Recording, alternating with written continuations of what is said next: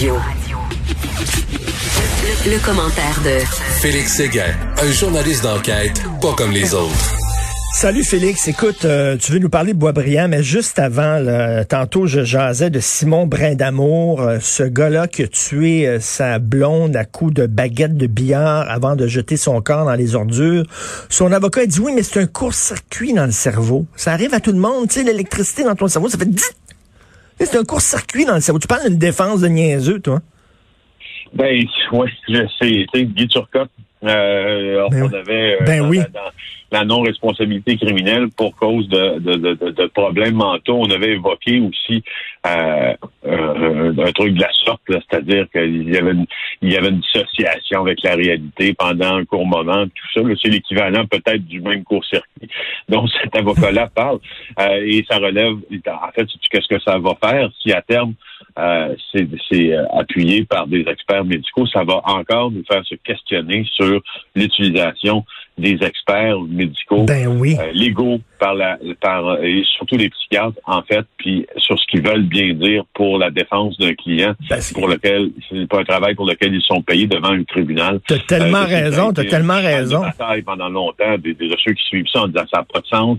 Certains témoignages n'ont manifestement aucun espèce de sens. On se pose la question sur est-ce que c'est l'intérêt médical que poursuit le psychiatre qui témoigne en défense ou c'est l'intérêt pécunier de faire arriver les choses à peu près égales, si tu veux, parce que c'est pour la défense euh, du client. tu sais. Écoute, euh, tu sais, parce qu'il n'y a plus personne maintenant qui va être condamné pour meurtre, parce que tuer quelqu'un, c'est pas normal. sais, tuer quelqu'un, c'est effectivement, il y a quelque chose qui se passe, à moins que tu sois un tueur à gage, puis tu fais ça de façon très froide, mais sinon, tout le monde va pouvoir plaider, euh, ah, j'ai j'ai décroché de la réalité pendant un moment. C'est c'est un peu n'importe quoi. Et juste à... Ben, à la limite, même le tueur à gage, c'est ça avec. Moi, je l'ai tué 150. Puis tu parles des fous pour tuer 150 personnes. oui. Tu dois être fou, ben raide. Mais non, mais c'est pas... pas... sortie, sais, ce n'est euh, pas- pas de bonne sortie à ça. Ce n'est pas une défense. C'est à côté un gars qui est accusé là, dans pa- page 14 du Journal de Montréal, 10 mois pour avoir cassé un os d'un bébé. Écoute, il a, il a cassé le fémur d'un enfant de 17 jours. Quand tu regardes ça et quand là, les gens qui, qui suivent les affaires juridiques, les affaires criminelles étaient là-dedans à longueur de jour, tu dois développer une vision tellement noire de l'être humain. Comment un gars peut casser la jambe d'un enfant de 17 jours?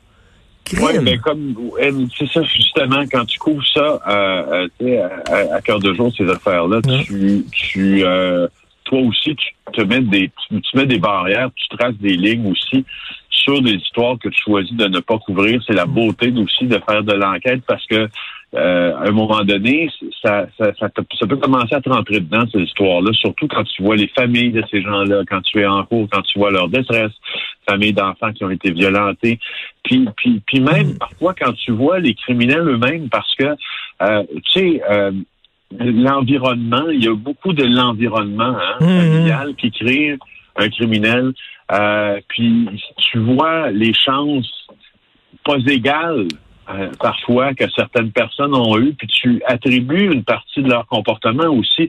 Je sais des fois là que c'est non, c'est- trop gentil quand tu penses comme ça, mais c'est vrai pareil, c'est le milieu qui te fait. Non, non, mais Et- c'est vrai, il y a des gens qui sont vraiment poqués, là, tu sais, qui ont pas, là, qui ont pas de, ils ont pas beaucoup d'outils dans leur boîte à outils, là. Ils, tu sais, euh, ils sont, ils viennent d'un environnement poqué, ils sont poqués eux-mêmes, puis ils vont poquer ça. leurs enfants aussi, là, et ça, se C'est un monde perpétue. bien gris, bien noir. euh, c'est c'est difficile de couvrir ces affaires-là euh, tout le temps. Tout à fait. Écoute, Bois brillant, tu te demandes comment qu'on a pu laisser faire ça, 1000 personnes.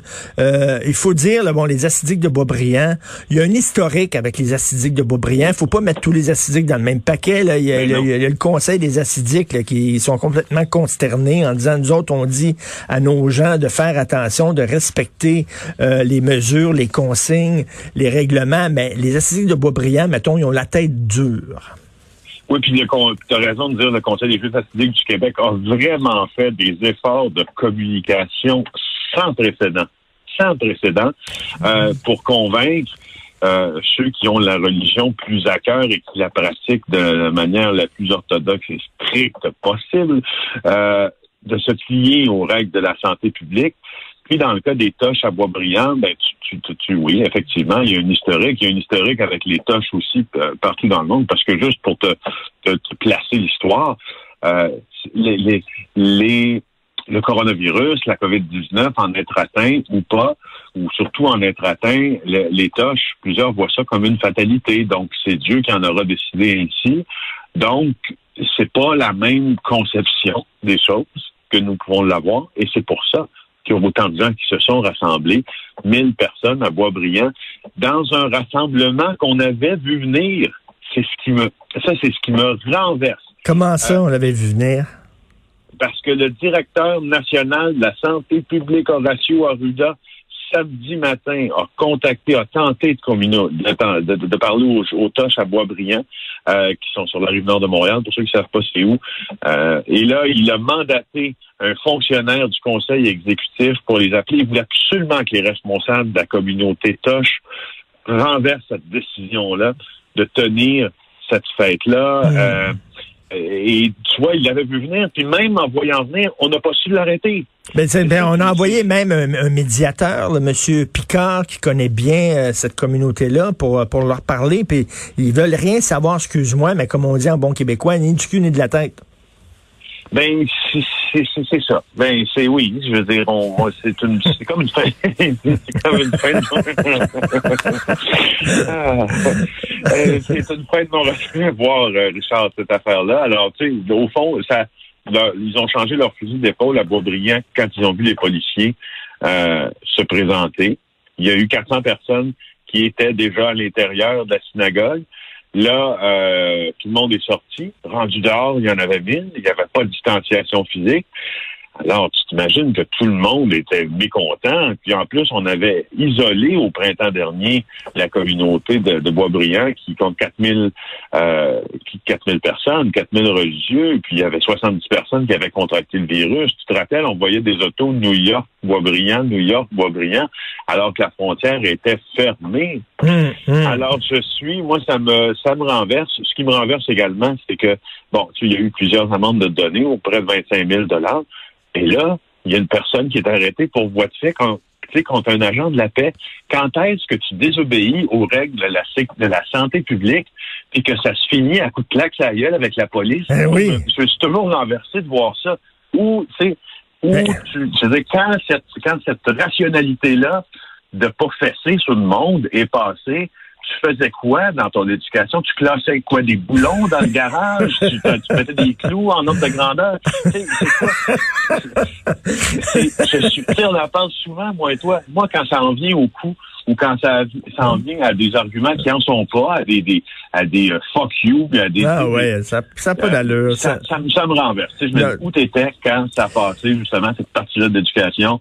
Manifestement, tu étais dans une pièce à côté. Au moins, on a donné des amendes, 25 000 d'amende, parce qu'il y a une histoire que Radio-Canada a sortie, euh, Félix, euh, une résidence privée de Dorval, une vingtaine de personnes qui jouent au cartes dans une résidence. Euh, la police est arrivée, a vu ça. C'est des gens qui devaient pas être ensemble, bien sûr, qui demeuraient pas à même adresse. Et ils ont donné aucune contravention. Et là, il y a quelqu'un du SPVM, un haut gradé du SPVM, qui parlait à Radio-Canada sous, sous le couvert de l'anonymat et qui a dit aucun corps de police ne veut appliquer l'approche répressive. Là, attends une minute, les policiers veulent rien savoir de ça, donner des contraventions. Ça n'a pas de sens. Ben non. Ben mais non. Mais non, mais non, mais non, mais non, mais non, mais non, mais non. Il a absolument raison, ce cadre-là. Je veux dire exactement pourquoi. OK. C'est parce que le guide que leur a transmis le DPCP, c'est un guide qui prévoit une approche de sensibilisation. Je vais te raconter quelque chose parce que je, le guide, je l'ai vu, euh, puis on s'en est pas parlé, mais on aurait pu parce que j'ai sorti cette nouvelle-là un samedi, je pense que c'était samedi, il y a deux semaines, avant la manifestation de Rimouski. Là, des PCP, ce qu'ils disent aux policiers, c'est favoriser la prévention puis la sensibilisation. Donc, la première chose que vous allez faire, c'est aller dire à la personne, oh, attention, je pense que vous n'avez pas de masque. La deuxième chose que vous allez dire à personne, c'est là, attention, vous n'avez pas le droit d'être autant, puis vous n'avez pas de masque. La troisième chose, on va lui dire, est-ce que vous savez que si vous n'avez pas de masque, puis vous êtes trop mm. proche dans une maison, puis vous êtes plusieurs familles ensemble, c'est pas fin. Après ça, en quatrième, là, on va dire, est-ce que vous savez que quand on n'est pas fin, on peut avoir des amendes? Puis là, en cinquième, on va dire, est-ce que ça vous dérangerait de vous identifier, s'il vous plaît? Et là, s'il ne veut pas s'identifier, le policier va peut-être. Ben, voyons donc. Peut-être. au fond. OK, c'est gradé. Il y a des graduations. si tu veux ton ticket, faut que tu te mettes à genoux puis tu supplies la police de donner. Un peu ça. My God, OK. L'esprit de la chose. Ça, c'est comme dire à ton enfant, non, non, joue pas avec des allumettes, là. Joue pas, ferme le paquet d'allumettes. Non, non, non, non, éteins-la, là. Pourquoi tu, pourquoi tu le mets, éteins-la? Bon, regarde, le rideau est en feu. Peux-tu éteindre le rideau, s'il te plaît? Va chercher de l'eau. Tu sais, c'est incroyable. Ça, exact. exact. Ça a pas d'allure. Parlant de masque, en Floride, là, on sait que tu es allé en Floride pour faire un reportage euh, là-bas. Euh, Est-ce qu'ils portent le masque en Floride? Ben oui. Euh, moi, j'ai été euh, quand même assez, impressionné euh, de la tenue des Floridiens dans le sud de la Floride, parce qu'il y a un article aujourd'hui dans le Journal de Montréal qui, dit qu'un Québécois qui est un gars qui réside à San Diego, qui est en vacances en Floride, et puis est allé dans une boîte de nuit, Marc-Olivier Caron, qui s'appelle, puis là, il a filmé ça, puis il dit qu'il n'y avait aucune distanciation sociale dans la boîte de nuit. Moi, ce que j'ai vu, c'était vraiment une minorité. Euh, une minorité des gens qui ne, qui ne pratiquaient pas les mesures de distanciation sociale, le filtre, le- les, les anti-masques sont tellement puissants et visibles que proportionnellement, ce que l'on voit ne représente pas ce que moi j'ai vu en Floride euh, en termes d'obéissance aux règles euh, de, de sanitaires. Je voulais juste te, le dire comme ça. OK. Écoute, euh, je, je lisais le, le- le procès Gilbert Rozon, là. Sa présumée victime dit qu'il l'aurait il l'aurait violé le matin, et puis moi, elle regardait par la fenêtre, et elle s'est laissé faire, puis elle croyait pas que ça arrivait. Et après ça, elle se sentait coupable. Et j'écoutais, euh, écoute, euh, cette semaine, une entrevue avec Demi Moore, que la, la, la fameuse comédienne qui jouait dans Ghost, et qui a été violée lorsqu'elle était jeune par son beau-père, le chum de sa mère. Et euh, elle disait aussi, euh, euh, je me sentais coupable. Je, je, je me, tu sais, c'est- incroyable. Les, les gens qui n'ont pas été agressés, là, mais, mais ont de la difficulté à comprendre. Mais sou- souvent, c'est ça qui arrive. Ces filles-là disent, Eh, eh, est-ce que j'ai envoyé un drôle de message? Est-ce que et elles se sentent coupables et n'en parlent pas pendant des années, alors qu'ils n'ont rien à se reprocher. C'est fou, hein, la colère. c'est fou la colère et la culpabilité. Oui. La colère contre eux-mêmes, c'est ça, la culpabilité elle-même. Euh, j'ai été aussi, euh, je, je sais à quoi tu fais référence, Mhm. notre avec Demi Moore, et aussi euh, je, je, je, je regarde tu sais, les propos de la victime, où elle dit la seule chose que je me souviens, c'est la fenêtre, parce que c'est là que je regardais, parce qu'après la j'ai dû laisser aller au fond, puis je regardais la fenêtre, puis là, après ça, 40 ans tard, elle est encore fâchée. Elle porte une Mhm. colère, puis une colère contre elle-même. Contre elle-même, c'est- c'est c'est- c'est épouvantable. Et Demi Moore disait, ça m'a pris des années avant de me dire, ben, coudon, j'ai été violée. J'ai été violée. Elle dit, C'est comme je mettais ça derrière ma tête parce que quelqu'un lui a demandé pourquoi tu as attendu si longtemps avant de dénoncer ton, ton agresseur? Elle m'a dit, écoute, parce que ça, ça a pris le temps que ça a pris. Je me sentais responsable, moi, de ce qui s'est passé. C'est souvent un pattern qu'il y a des victimes d'agressions sexuelles. Ils ont le même pattern. Elles se sentent responsables. Et c'est épouvantable, tu sais, à quel point elles portent le poids de ça alors qu'elles n'ont rien à se reprocher. Ben, tu sais, on est bien mauvais, on est bien mauvais juge Tout du à fait. où une plaignante va décider de parler parce que c'est une, euh, je mets les guillemets au mot expérience, là, mais c'est un, un processus plutôt de guérison que souvent elles entendent seules. Et ça prend... pas. C'est de l'auto-guérison. Des fois, ça marche pas, des fois, ça vire dans l'alcool, puis etc. Et c'est Mais ça, exactement. Demi elle- Moore, Demi Moore, elle est tombée dans la drogue et tout ça pour essayer justement de s'auto-médicamenter, d'essayer d'oublier sa, sa douleur. Donc, avant de juger ces faits-là, là, euh, vous avez pas, vous avez pas été agressé. C'est très facile de les juger, mais sauf qu'elles ont toutes le même pattern et euh, c'est c'est extrêmement malheureux. Bref, euh, le, le, le, le procès va continuer. On va en parler un peu plus tard avec euh, Gilles Proux. Merci beaucoup, Félix. Très bien. Bye. Merci Félix Séguin du bureau d'enquête.